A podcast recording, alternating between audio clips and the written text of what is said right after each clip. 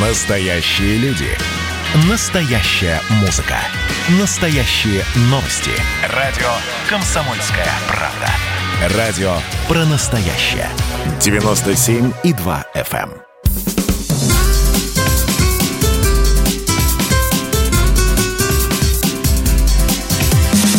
Программа с непримиримой позицией. Вечерний Мордан. И снова здравствуйте в эфире радио «Комсомольская правда». Я Сергей Мордан. Я Мария Баченина. Добрый вечер. Поговорим сейчас обстоятельно и про Украину, и про события на Южном Кавказе. Тем более, что вот в моем представлении все это связано. Да-да, и Киргизия тоже со всем этим связана. И, в общем, а, ситуация, мне кажется, нагревается быстрее, чем а, хорошая а, электроплита просто вот на глазах. А почему так говорю? Потому что буквально сейчас на лентах появилась новость. Официальное заявление. Президент Азербайджана сказал, что он не исключает размещение турецких военных баз на территории Азербайджанской республики. Чего следовало ожидать? Нет, следовало совсем другого ожидать. А следовало Я ожидать, что а, в последний раз, когда подобные заявления делали а, другие, так сказать, бывшие союзные республики, для них это закончилось отторжением части территории и началом шестилетней войны на их а, индустриальных окраинах. Я про Украину сейчас говорю. Вот, поэтому в этой связи для меня не очень понятно, чем для нас, так сказать, появление не очень дружественной Турции в виде турецких военных баз принципиально отличается от Украины, которая собиралась вступать в НАТО и размещать э, натовские военные базы на своей территории. Поговорим об этом с журналистом Андреем Медведевым. Андрей, здрасте. Добрый вечер, коллеги. Давайте, давайте с вами начнем а, с украинского плебисцита. Я даже не знаю, как они его официально назвали, вот этот вот а, опрос я для слушателей коротко сообщу. В этом опросе 5 э, пунктов. 4 а, совершенно дурацкие, ну, по типу того, поддерживаете ли вы легализацию марихуаны для того, чтобы облегчить страдания безнадежно больных людей. То есть можете представить себе вот уровень политтехнологической мысли. А пятый пункт является, ну, как мне кажется, довольно ключевым, ради чего все это затеивалось.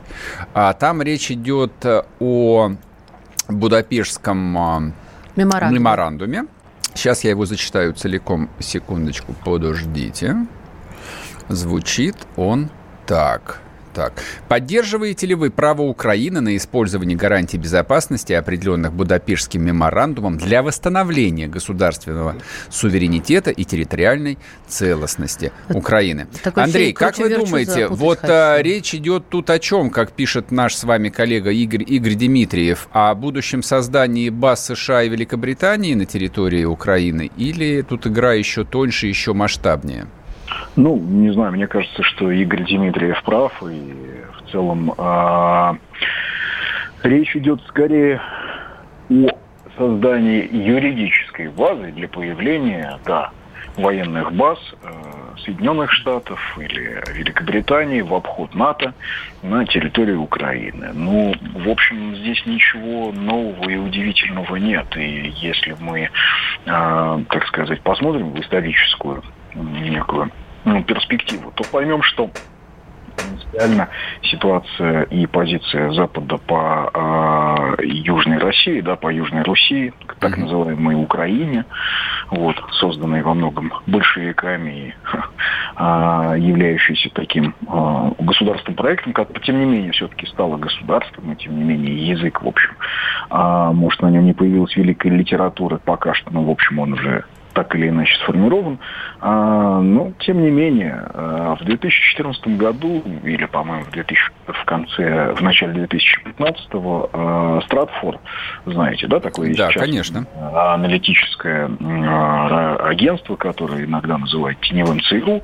Ну, мне кажется, они сами себя называют теневым ЦРУ, но в порядке рекламы, но, тем не менее, к, к их позиции очень многие прислушиваются. Вот они написали доклад о стратегии США в Э, на Ближнем Востоке в Черноморском бассейне, и как раз тогда Фридман, собственно, директор агентства, он писал э, сам этот доклад, и э, они приходили к выводу, что э, силы Соединенных Штатов достаточно ограничены, чтобы вести э, войну на двух фронтах, то есть и в Сирии, и в на Украине, угу даже если напрямую Соединенные Штаты не участвуют там в боевых действиях, тем не менее, так или иначе, влиянию России они там противостоят.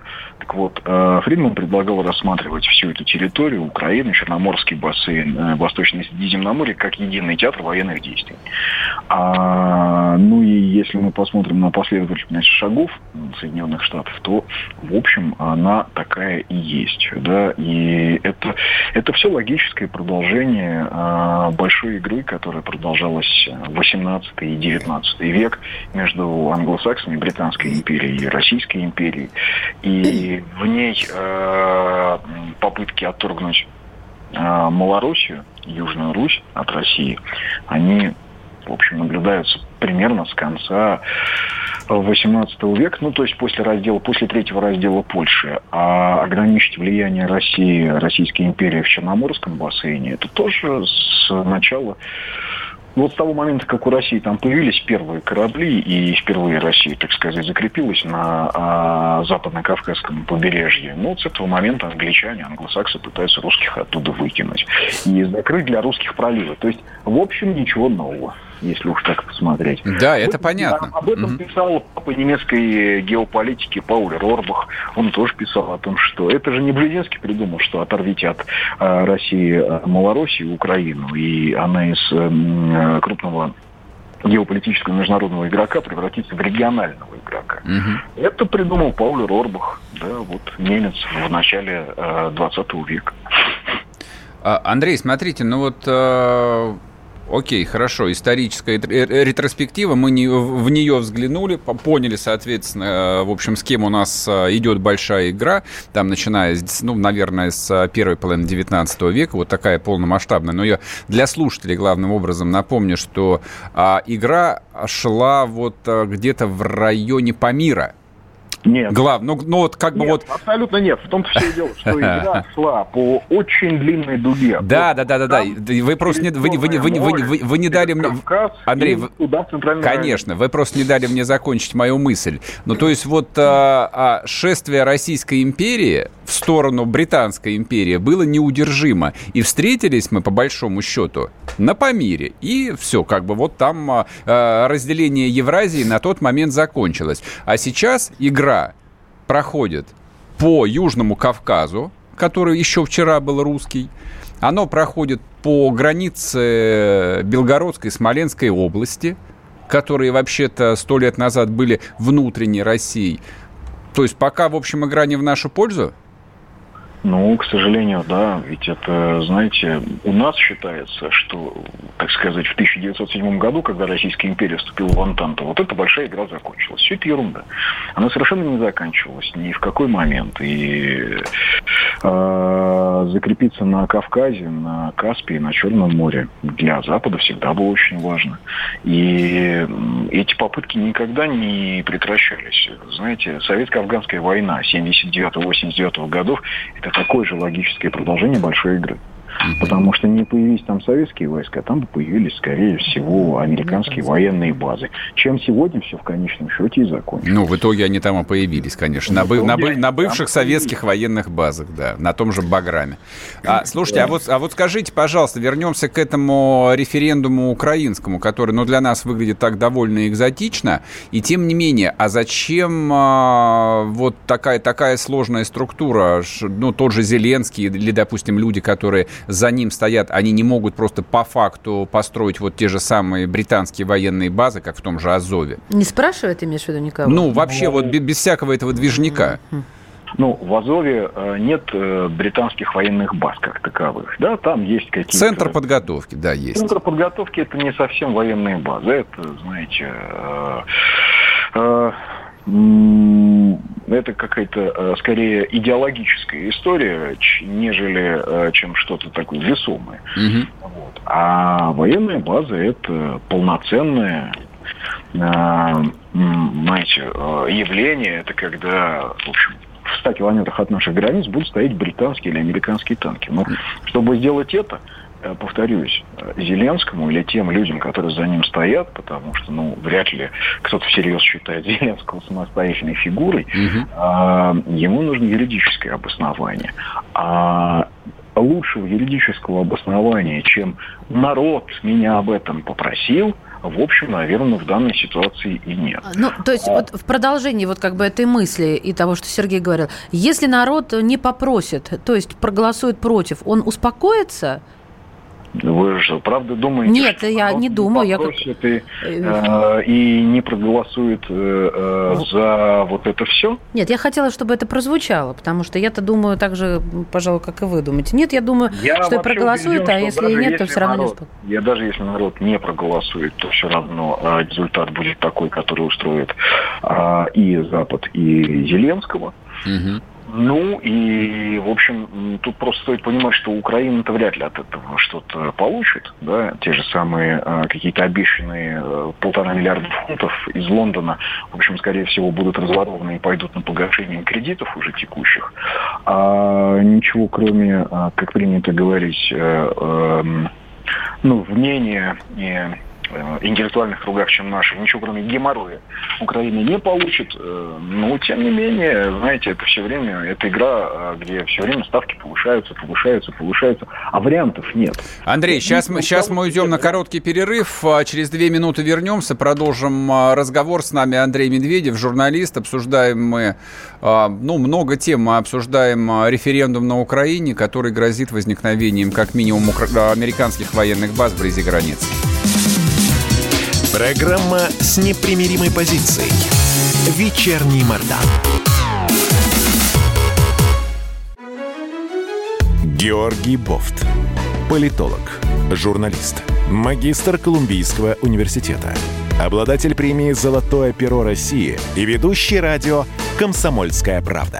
Авторскую программу Георгия Георгиевича «Бофт знает». Слушайте каждый четверг в 17.00 по московскому времени.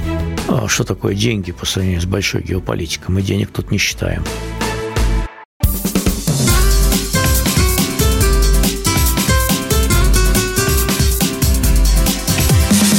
Программа с непримиримой позицией.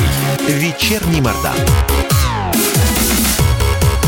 И снова здравствуйте. В эфире радио «Комсомольская правда». Я Сергей Мордан. Я Мария Баченина. Добрый вечер. С нами на связи Андрей Медведев. Говорим о такой странной вещи. На Украине собираются провести плебисцит, задать там пять вопросов гражданам. Среди, вот и среди этих вопросов... Референдум они его назвали. А ну, у них... плебисцит как-то совсем... Нет, у нас просто референдум вот в связи с поправками проводить не стали, потому что это, в общем, это прописано да, в законодательстве. Да. А у них, то есть, можно проводить по любому поводу. Ну, неважно. Угу. Там среди пяти дурацких вопросов есть только только один важный, о том, что вот поддерживаете ли вы обратиться к государственным подписантам Будапештского протокола для того, чтобы восстановить, так сказать, территориальную целостность Украины. И мы с Андреем Медведевым обсуждаем, а, чем же это нам грозит. Андрей, вопрос, да. знаете, какой у меня практический? Ну вот э, попробую сейчас включить имперца.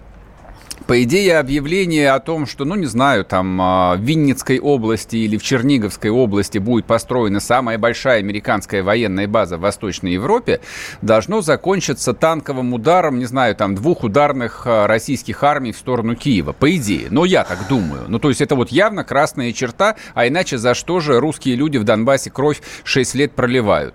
Но я смотрю на новостную ленту, вот я в самом начале нашего эфира озвучил о том, что Алиев проанонсировал, фактически проанонсировал создание турецких военных баз на территории русского Азербайджана. И вот э, картина-то у меня складывается так. На два фронта мы сейчас не потянем. Ну, а мы и никогда на два фронта не потянули бы. Вопрос э, в том, что, ну, это тоже нужно понимать. А что нас никогда не будут атаковать с одного фронта. Всегда будет так что будут э, одновременно действовать и на юге, и на западе, и на востоке, и изнутри, да, работая не только через оппозицию, которую мы очевидно видим, да, вот угу. Да, знаете, какой-то там полуотравленный Навальный, э, э, большой специалист в английском языке Любовь Соболь, которая вот собралась в Государственную Думу, но и через различные проекты, например, э, в той же самой Архангельской области в свое время э, были вбуханы миллионы в создание так называемой поморской идентичности. Угу, угу. Да, что населяют вот Архангельскую область не русские люди, а поморы. И эти поморы да, вот они совершенно другие. Вроде язык у них немножко другой, и крепостного права не было, да и вообще какие-то не совсем русские, а ближе даже к норвежцам, вольные мореплаватели. Понимаете, да, это проект Украина 2.0. Да, конечно. Таких проектов, таких проектов Запад, в общем, а, заготовил штук 20, начиная от проекта «Сибирь», Дальневосточная республика. То есть мы должны понимать, что атаковать нас будут с разных сторон, и ко всему к этому нужно быть готовым. Так нас уже атаковали, то есть нам, а... даже, нам дожидаться не надо. Вот по факту факту. Вот, вот люди просто в комментариях пишут, а, есть три союзника у нас, ну, какие-никакие, но есть. Беларусь, Армения и Киргизия. Заполыхали они одновременно. Ну, только слепой не заметит. Ну, во-первых, я бы не испытывал иллюзий по поводу того, что это наши союзники. Это да? понятно, конечно, естественно. Я вообще придерживаюсь мнения, что сейчас нет никаких союзников. Мы вступили в такую эпоху, когда в постялтинском мире э, создаются очень странные э, комбинации. Причем э, эти комбинации э, пока сейчас да, не определены. Э, то есть эти комбинации, переходы одних комбинаций в другие, они сегодня определяют то, какими будут центры силы через несколько лет, лет примерно через 10.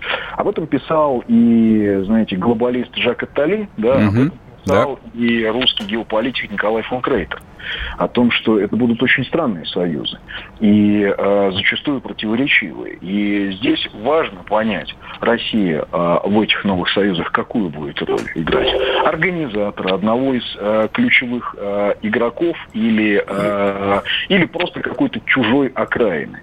А, да, вы совершенно правы, все зависит от того, какие действия предпримет Россия. Будут ли это прямые действия? Да? Империя же не обязательно, знаете, э, ведет себя... Э, вот Восточные империи, да, наверное, они э, тут же там доставали шашку и всех рубали в клочья. Значит, э, британские империи, британская империя могла себя вести чуть более умно. Скажем, зачастую, э, ну, того же самого тот же самый, вспомним, Конгресс берлинский 1878 года, э, когда э, русских дипломатов просто напугали до полусмерти обещанием войны. И поэтому они, в общем, сдали все русские завоевания на Балканах. Хотя mm-hmm. никаких а, сил и возможностей у англичан воевать в тот момент не было.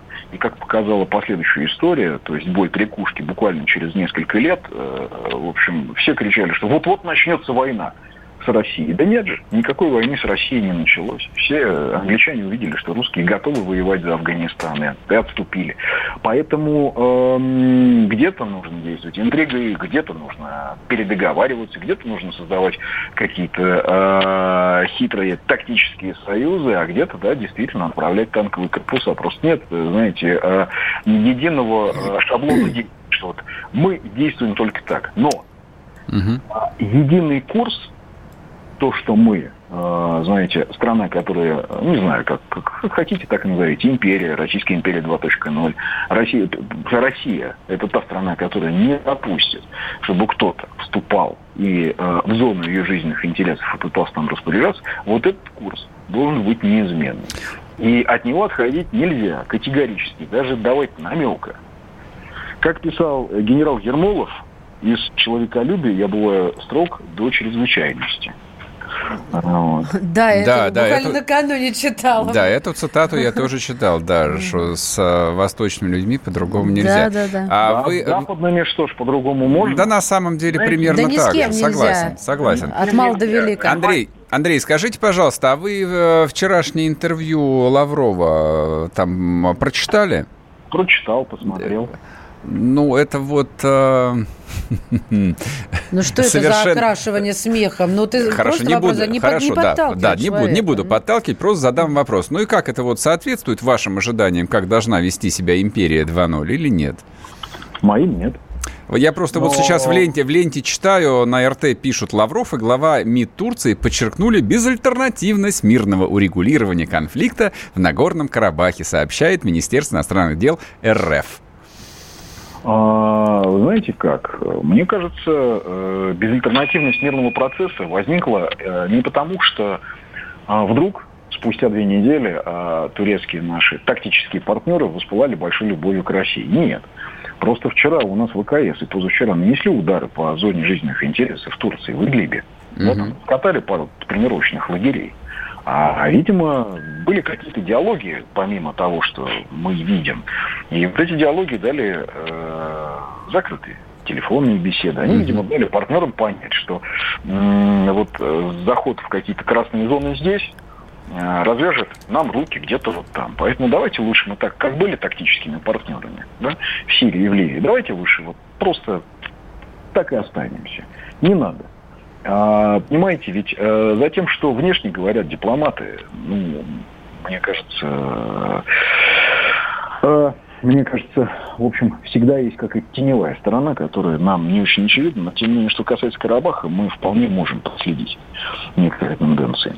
И что касается заявления Алиева, э, с одной стороны, он заявил, что да, могут появиться турецкие базы. С другой стороны, он тут же заявил э, в интервью Киселеву, что э, знаете, э, Россия наш вечный, всегдашний стратегический партнер.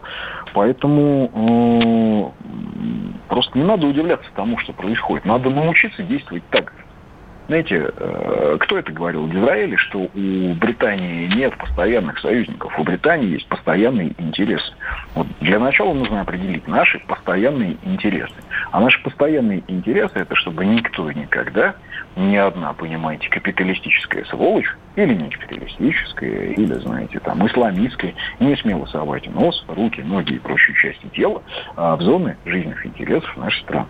Вот это ну, должно быть нашей главной стратегией. А уж какой ценой это достигается, какими средствами это достигается, дипломатическими или ракетно-бомбовыми, или сочетанием, я не знаю. Знаете, тот же самый Александр Третий, миротворец, э, когда ему англичане стали грозить войной, почему он стал миротворцем? Потому что он сказал, что всю казну на войну и привел в боевую, в боевую готовность Балтийский флот. И поэтому сохранился мир. Ну, вы знаете, э, ну вот я, конечно, целиком полностью разделяю вашу позицию, но оглядываю я там 25-летия назад в истории новейшей России, и я даже не могу вспомнить, чтобы кто-нибудь из первых лиц российского государства включая там отраслевых министров и все остальное, сформулировали бы национальные интересы и позицию России примерно такими словами, как формулируем ее мы с вами. Да, и вот этого То очень есть, не хватает. Да. Вроде, как вы говорите, кулуарные вещи есть, которых, о которых нам не говорят разговоры и прочее. Но, э, мне кажется, было бы полезно озвучить хотя бы что-то. Для начала было бы чрезвычайно полезно озвучить, какие у нас национальный интерес. Да, абсолютно, абсолютно верно. Согласна с У нас идеология и какие Именно. задачи. Знаете, а, было бы полезно озвучить. Я про это могу легко говорить, потому что это, наверное, вот этническим русским сложно говорить. А мне, выросшему в большой русско-татарской семье, да, когда матушку зовут Саида, а деда стоит Абдулхамидович, угу. а бабушку Рашида Сабировна, а другую бабушку Валентина. Ой, Андрей, остается у нас менее 30 да, секунд, знаете, к сожалению. Это Мелиха, я считаю, что для начала нужно сказать, что государство, Россия, это государство, где есть государство, образующий народ, русские. Да, не надо этого стесняться. А, а Ан... от этого мы начинаем говорить уже дальше. Какая да, все. Андрей, время. Она хочет добиться. Андрей, спасибо. спасибо. Андрей Медведев, э, журналист, был с нами. Вернемся после перерыва, не уходите. Программа с непримиримой позицией. Вечерний Мордан.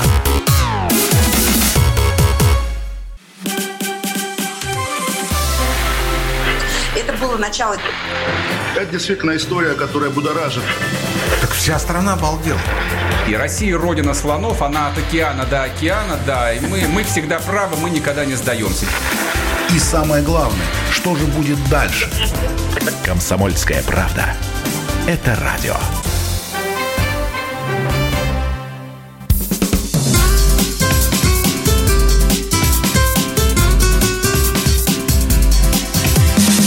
Программа с непримиримой позицией.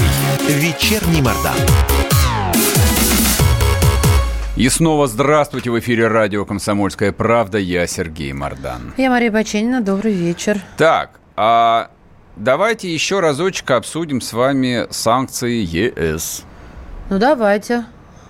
Вот, их, уже, хотите, да, их уже активно все комментируют. Вот Познер даже их прокомментировал.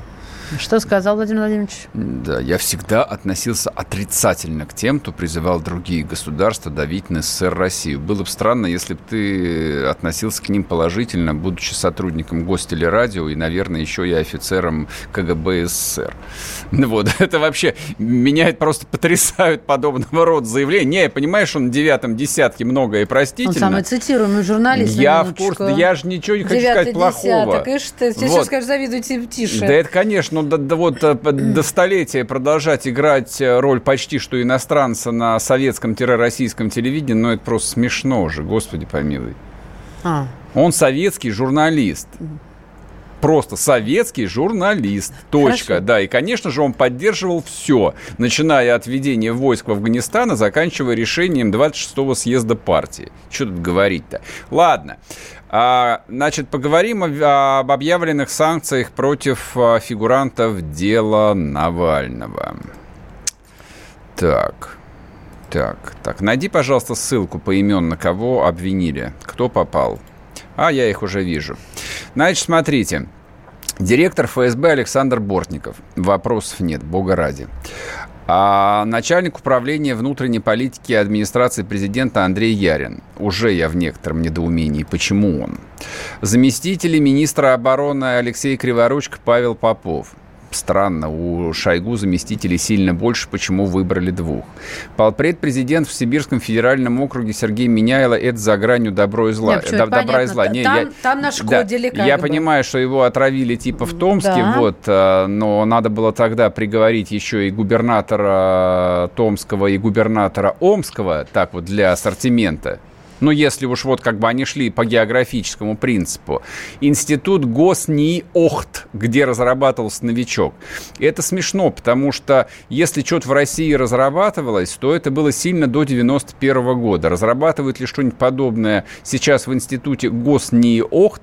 Ну, правда, вот э, при всем своем патриотизме я что-то сильно сомневаюсь. И главное, ради чего весь этот длинный спич, а в список попал э, замглавы администрации президента Сергей Кириенко.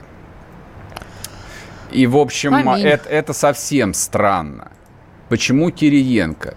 Кириенко никогда в жизни, там, вот ни во внутриполитической российской дискуссии, ни в западной прессе, ни в американской, ни в европейской, никогда, даже близко, ни в каком контексте за последние, там, 20, как 20, за последние 25 лет никак не связывался с тем, что называется таким силовым крылом. Точнее, он всегда относился к крылу, ну, опять-таки, условному, которое силовикам оппонировало. И тем не менее, он включен в этот список. Давайте разбираться, почему да, такой давайте выбор. разбираться, почему такой выбор, зачем. Короли и, и да, валеты. соответственно, что как бы в будущем это обещает. С нами на связи Николай Калмыков, член экспертно-консультативного сайта при Комитете Государственной Думы по делам СНГ, евразийской интеграции и связям с соотечественниками. Николай Николаевич, здрасте. Здравствуйте. здравствуйте. За что а, Кириенко включили в список?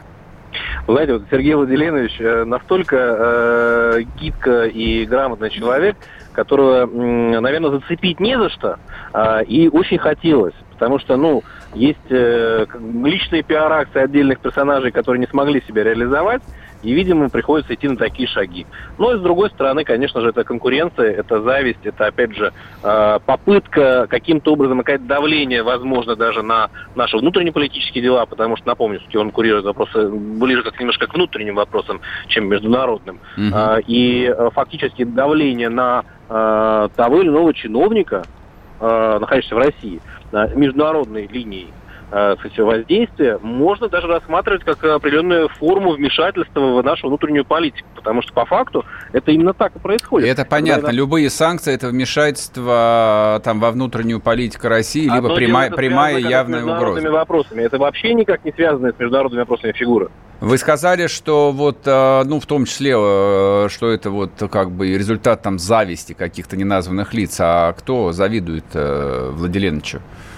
Ну, слушайте, у нас есть э, и попытка со списком Навального, и еще что-то. По факту же э, это неумение принять свою неуспешность, неудачность. Вы кого сейчас имеете в виду, извините? Я говорю в том числе Навального, который э, таким образом пытается при, к этому прикрепить свой пиар определенный. То есть вы считаете, формате. что это Навальный составлял список? Нет, я говорю к примеру, там, да, точно таким же образом есть определенный набор э, лиц, которые никак не могут себя реализовать, я имею в виду оппозиционные силы, э, либо те, кто их поддерживает из-за рубежа, и, ну, конечно, в этом случае уже начинается настолько явная попытка давления на людей, которые вовлечены во внутреннюю политику. Вот и все. Mm-hmm. Потому что э, давление там на руководство субъекта федерального округа, давление на, на людей, которые в принципе ну, совершенно, не, вы действительно правильно сказали, не про силовой блок, абсолютно не про международные вопросы. Они абсолютно не касаются тех тем, ну, за которые ранее нам как-то пытались объявлять санкции. Сейчас вопрос вообще фактически, э, ну, можно было назвать это любым именем, но все равно те же самые санкции бы они придумали. Смотрите, я вот сегодня, когда читал про эту новость, э, мне попалась в том числе такая версия о том, что, включив в список Кириенко, Запад э, дает недвусмысленный сигнал, что э, они в рамках будущего трансфера власти в России Кириенко точно видеть не хотят. И вот поэтому его и включили. Ну, слушайте, вопрос хотят, не хотят, это, конечно, замечательно. Все-таки это наше современное право. Да, да право понятно. Но... И на самом деле даже такими способами можно вызвать, наоборот, э, обратную реакцию мы все-таки не собачка на поводке, которая будет кого-то слушать. Мы, собой, мы, конечно, не собачка на поводке, но мы настолько тесно интегрированы в мировую экономику, конечно, что, при всех, что при всех громких заявлениях Лаврова о том, что Россия да, заморозит все отношения с Европой, они кроме ухмылки ничего не вызывают. Слушай, ну, не, я бы не сказал, что ухмылки. От нас определенная зависимость тоже есть, она не маленькая. Международный процесс вообще, в принципе, по глобальным темам невозможен без России. Поэтому вот эта вот э, пугалка о том, что Россию везде заигнорируют, засанкционируют, она тоже является абсолютным пугалом. А, нас из процессов выключить невозможно, при том очень многих и политических, и экономических вопросов безопасности. Поэтому это точечная попытка давить, точечная попытка давить, при том, скорее всего, определенных сил, э, которые имеют свои лоббистские интересы. Э, и это не только все про политику, это еще про экономику, коллеги. Э, действительно, есть там, сильные истории успеха. Ну, очернить того же Кириенко, ну, практически очень сложно, потому что у него есть история экономического успеха. Это какого, он, э, извините? Ну, слушайте, ну, когда он э, ранее в Росатоме работал, э, успех есть, и конкретные результаты. Э, никто же не приставал. Э, конечно же, есть самые разные форматы попытки оказания, еще раз, давления, не более. Но на это, значит, вопрос, э, как отвечать. Не на все эти вещи нужно отвечать именно симметрично. В этом случае можем асимметрично ответить. Но все равно, в любом случае, это те акции, которые являются э, в первую очередь экономическим давлением. И в какой-то степени, да, возможно, попытка оказывать давление на будущее избирательной кампании. Ясно. Ясно. Спасибо. Благодарим. Да, спасибо большое. Николай Колмыков был с нами, член экспертно-консультативного сайта при Комитете Государственной Думы. А, говорим мы о странном списке э, фигурантов навальновских санкций, вот, куда поразительным образом попал э, Сергей Владимирович Кириенко – Человек сугубо мирный. Я напоминаю, просто коротко напомню, может, кто не знает или кто забыл. А он появился на политическом небосводе России довольно давно, накануне дефолта в 98 году. Его еще тогда покойный э, Борис Николаевич Ельцин назначил премьер-министром. Пробовал он им, э, не сколько, не помню, два или три месяца. Ну, как, ну вот совсем искрометно. Да, мелькнул да, небосводе. Ему, ему, да, ему была поручена самая неблагодарная, э, в общем, роль, ну, фактически объявить и принять на себя весь удар, все последствия. Вот, а, а, ну, это была первая, скажем так, постсоветская экономическая катастрофа, которую пережил, пережила Россия в 98 году. Вот, собственно, тогда все узнали про Кириенко, тогда же ему дали а, там всем известное обидное прозвище. Что там, киндер-сюрприз его звали? Что, это секрет, что ли? Я думал, все знают. Я впервые слышу, Да ну, ну, ты что, конечно. Просто смешно. И, э, не, причем как бы люди там вовлеченные во внутриполитическую повестку, все там а, очень высоко всегда его оценивали и как бы говорили о нем, а, ну, не знаю, как бы вот люди, с кем я общался там еще в те времена, там, в начале нулевых, mm-hmm. нет, как бы там репутация у него в этом смысле была совершенно безукоризненная. Кстати, вот учитывая специфический характер российской власти в конце 90-х и первой половине нулевых, репутация Кириенки была всегда безукоризненная. при этом. То есть вот, так, вот такого скандалеза, допустим, который был там вокруг, ну, кто на слуху? Ну, допустим, там Зурабов какой-нибудь, бывший глава там, Пенсионного фонда России. Или покойный Черномырдин, например. Покойный Черномырдин то есть семья которого там а, завязана была в таком количестве экономических скандалов, что просто вот а, там, когда его именем назвали очередной ледокол, я, честно говоря, несколько, несколько обомлел. То есть это, в общем, там выглядело довольно странновато. С Кириенко такого не было никогда. Да, и работа в Росатоме. И вот как бы за всю эту политическую и экономическую работу его включают в санкционный список, причем по такому высшему разряду. И для меня это, конечно, вот а, там совершенно вещь необъяснимая, непонятная, и про простого ответа я, честно говоря, пока не нахожу. А продолжим об этом говорить в следующей части. Не уходите.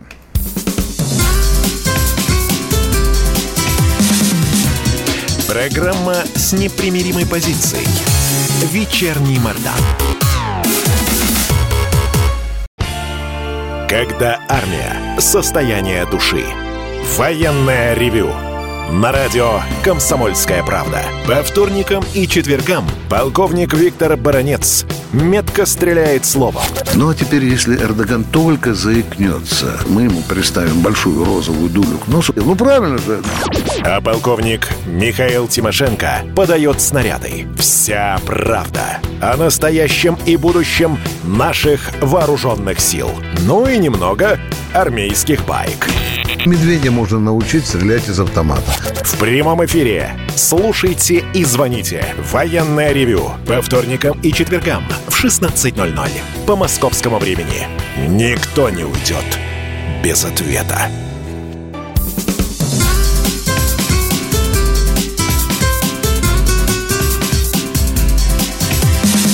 Программа с непримиримой позицией. Вечерний Мордан. И снова здравствуйте. В эфире радио «Комсомольская правда». Я Сергей Мордан. Я Мария Баченина. Здравствуйте. Так, разговариваем мы про список Навального. Но он не такой впечатляющий, как список Магнитского. Там много разных э, людей включили, в ну, том числе. все равно отметился ведь. По которым были хозяй, хозяйственные финансовые вопросы. Вот, а здесь, в общем, да. А здесь, э, ну, вот смотрите, даже слушатели пишут. Хорошо, включили двух заместителей Шойгу. А почему не включили а самого а Шойгу? Логично, есть, да. Есть ответ. Я Нету. Просто... А... Есть ответ мой. Кишка тонка. Че? Ну, кишка. В каком смысле? Какая таком... разница? Стоп. Э, когда включали а, фигур первого круга?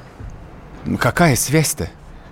Я задала вопрос, как, когда включали хоть какие-то санкционные списки фигур первого круга? А, директор ФСБ включен в список. Нет? Нет? Все, это, это фигу... не министр. Это фигура... Директор ФСБ это не просто министр.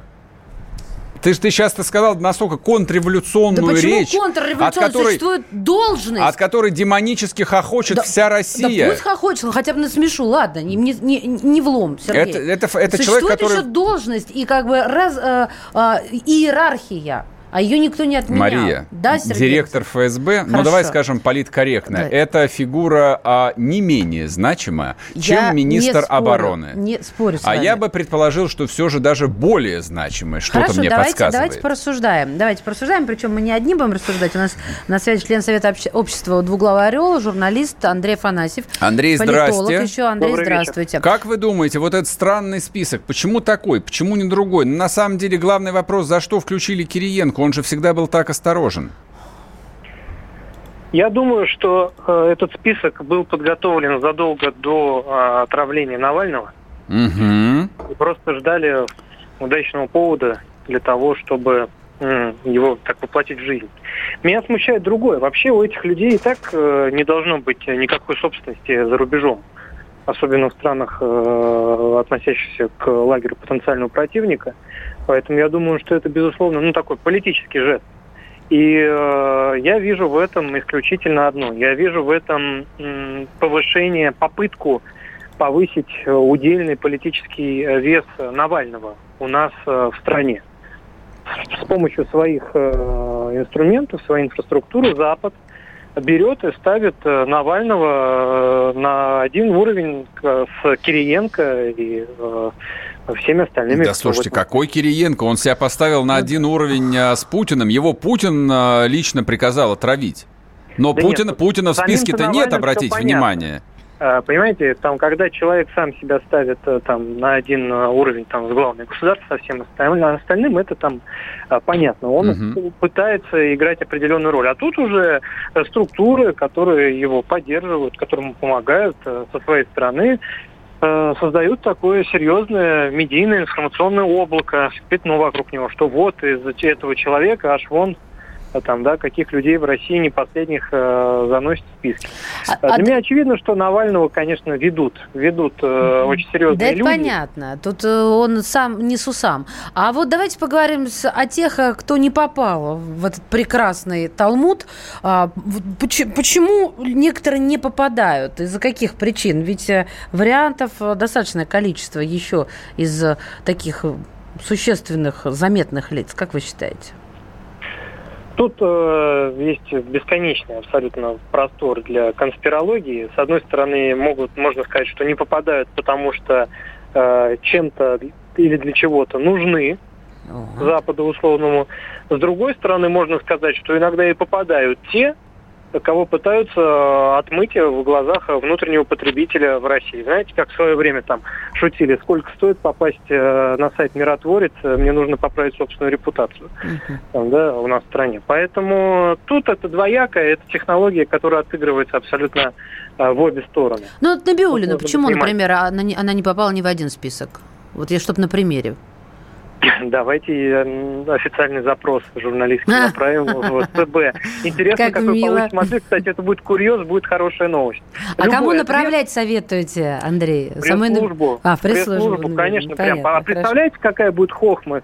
Э, радио КП отправляет в пресс-службу ЦБ официальный запрос, почему э, Набиульна не попала в санкционный список. Любой ответ будет сенсацией. Да, я думаю, что как раз по поводу Набиулиной нет никаких вопросов. Это список можно продолжить. Почему этот список э, Алексей Кудрин не попал? Почему Чубайс никогда туда не попадал? Угу. Почему Греф туда не попадает? Я, да, это, это, это список можно сделать довольно длинный. А вот вам не кажется, что вот этот вот список из э, с каких пяти фамилий, вот при всем уважении к двум заместителям э, министра обороны, список этот составлялся именно под Кириенко? То есть даже попадание туда главы ФСБ там, ну, никакой сенсацией не является. Вполне возможно. Можно бесконечное количество версий э, создавать. Единственное, вот в чем я уверен, что, безусловно, этот список э, и был создан и подготовлен задолго до событий, просто mm-hmm. ждали удобного повода. А тут еще вот такая политтехнологическая возможность еще и, и Навального придать веса. Вы не задавались вопросом, как э, Юрий Дудь э, со съемочной группой попал в Германию? Хотя у нас, э, на секундочку, не восстановлено авиасообщение. Небольш... Не, не, небольшая проблема попасть в Германию при желании, на самом деле. Ну, Ч- ч- через Швейцарию он мог легко попасть. Вот, то Возможно. есть, то есть Тоже это... отправим запрос в пресс-службу Дудя. Как попал в Германию? Еще одна сенсация. Спасибо вам большое. Член Совета общества «Двуглавый, э, «Двуглавый орел», журналист, политолог Андрей Афанасьев. В общем, смотрите, как и предполагалось, что отравление Навального будет иметь самые далеко идущие последствия, вот, э, мне кажется, это это, так сказать, пролог далеко идущих последствий. А, ну вот почему мы так подробно говорим о Кириенко? Потому что это человек, который, э, ну, как говорят, по крайней мере, мы же не знаем, как это на самом деле, но он отвечает вот за весь блок внутренней политики. То есть вот по уровню принятия решения, определения того, как российская жизнь устроена, он входит, наверное, там, ну, в список из 10 человек. То есть это не просто там ближний круг, а вот ближе не бывает. Причем вот не, не, вот, не условных там друзей Путина, как тут уже сейчас вон а, в чате пишут, а реально менеджеров, реально людей, высших чиновников империи, которые этой империей руководят. И под поставить в список, так сказать, отверженных, запрещенных к, рукопожатию, да, главного там главы ФСБ, это тоже политический жест. Это я сказал, что как бы неудивительно, удивительно. До этого э, глава, ни глава ФСБ, ни глава СВР туда не попадали, ни министр обороны. И тем не менее, они включили его, и они включили первого заместителя главы администрации президента. А если это не объявление войны, или, скажем так, объявление пока что всеобщей мобилизации, то мне, в общем, довольно затруднительно придумать какой-нибудь синоним а, к тому, что сейчас произошло. А если смотреть на всю эту историю, опять-таки, в комплексе, да, глядя на Белоруссию, глядя на Киргизию, глядя на сегодняшние заявления Алиева, глядя на происходящее на Украине, про референдум. Ну, вот как бы и делайте вывод. Э, то есть в зону какой турбулентности входит наша с вами Родина. Вернемся к вам завтра. Всем пока, хорошего вечера. Подписываюсь.